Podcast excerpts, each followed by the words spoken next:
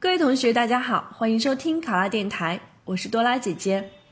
咱们今天的题目是：某大学对思想政治理论课进行了学生满意度调查，调查结果显示，该课的几位老师说教性太强，枯燥乏味，课堂效果较差。于是学校决定让教务处派人与这几位老师谈一谈，督促其积极改进教育方法与教学模式。如果你是教务处的工作人员，你将怎样与这几位老师谈话？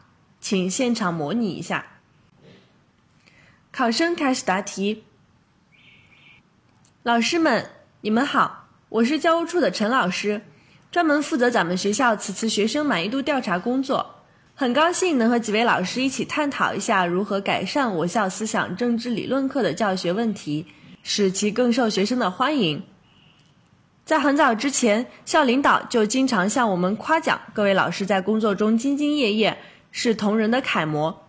各位也的确是咱们政治系的精英和骨干，大家的工作精神和学术成果一直都为新老师所敬佩，是年轻人学习的楷模和榜样。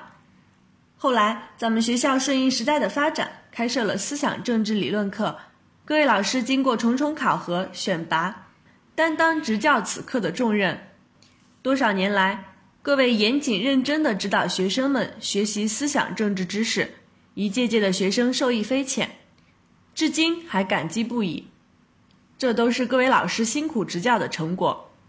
但是，各位老师有一个问题也是我们不能回避的，那就是思想政治理论课对学生的学习态度、理论素养和知识背景都有很高的要求。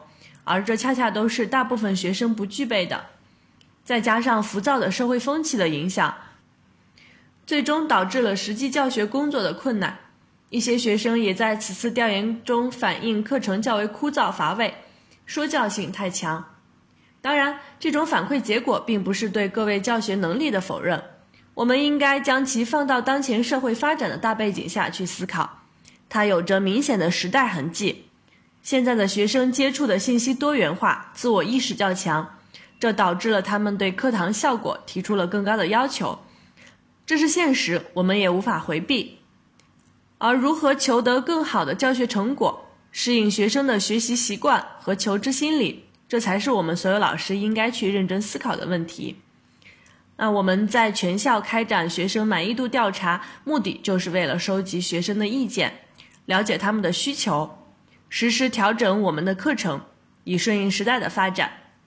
希望各位老师在以后的教学中，不仅专注于学术研究，也能够多关注学生的学习心态。学校鼓励并提倡老师们灵活调整教学模式和教学风格，提高课堂魅力。这次我们把思想政治理论课作为示范性教改课程，希望在座各位老师通过自身实践。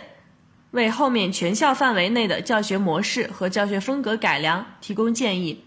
我在这里也给各位老师做出承诺，在教改的过程中，如果有需要教务处提供服务和资源的地方，请大家及时与我们联系，我们一定会不遗余力地配合好各位老师的工作。